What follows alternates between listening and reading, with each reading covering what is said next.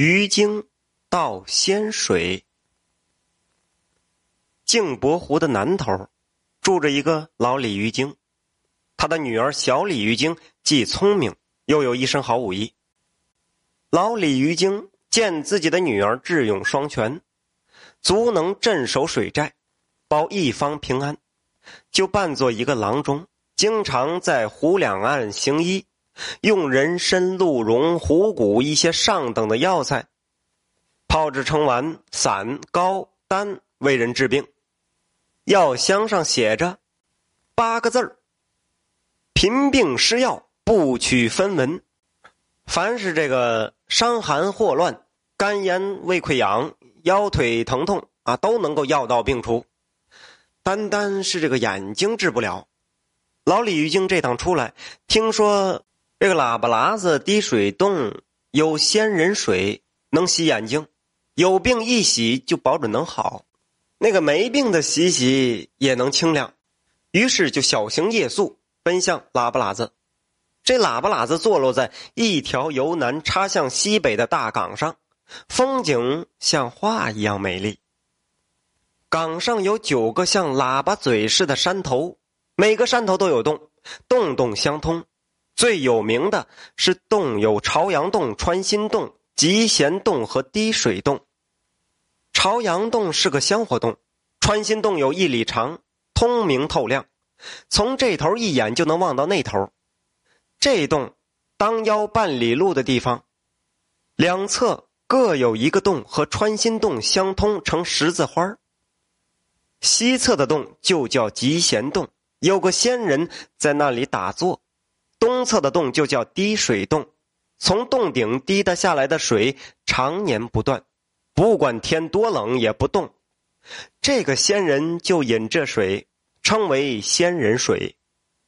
游人进山，都必须先在朝阳洞降香，在集贤洞前拜上三拜九叩，听到里边传出吴亮伟的允诺，方能参观滴水洞。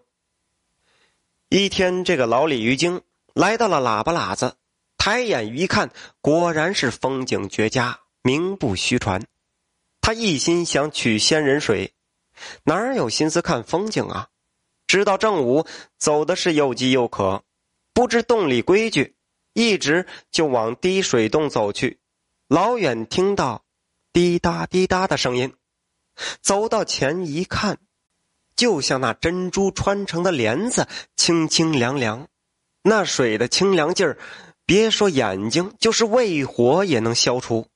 老鲤鱼精正在兴头上，冷不防的咔嚓一声，一个劈雷打了他一个趔趄。若不是他有五百年的道行，这下子就完了。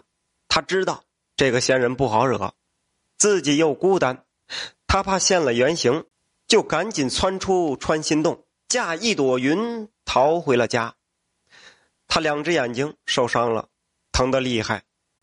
他把受伤的原因跟女儿一五一十的说了，又让他想办法把那仙人水倒来。第二天，小鲤鱼精变成一只紫毛白脖颈、花肚囊、特别漂亮的鹰儿，叼着三炷香朝喇叭喇子飞去，飞呀飞呀。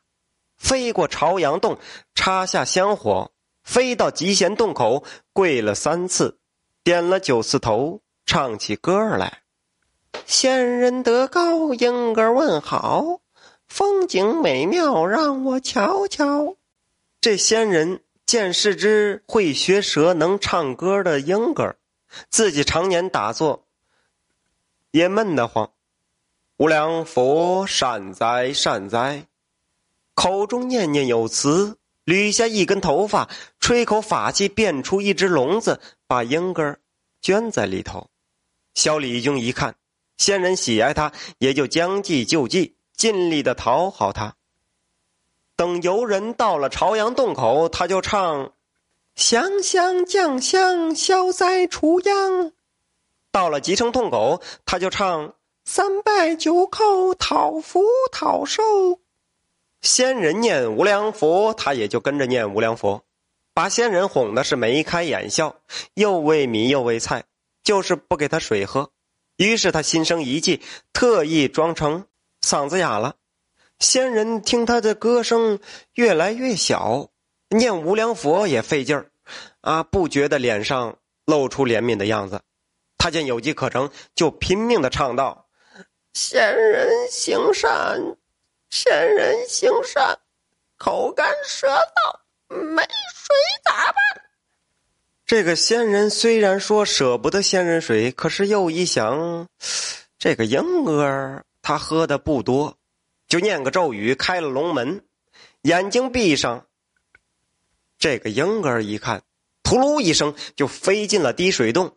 为了给爸爸治眼睛，为了给四方百姓治眼睛，他扬起了脖子，咕咚咕咚灌满了一肚子，实在是不能再喝了，才悄悄的溜了出来。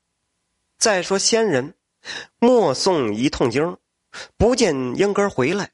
睁开慧眼一打量，见空中有个小黑点儿朝镜泊湖南头飞去，知道坏了，这个英哥逃跑了。他立马咔嚓一声使出一个掌心雷打了出去，英哥受伤了，翅膀一抖，落下了一撮羽毛。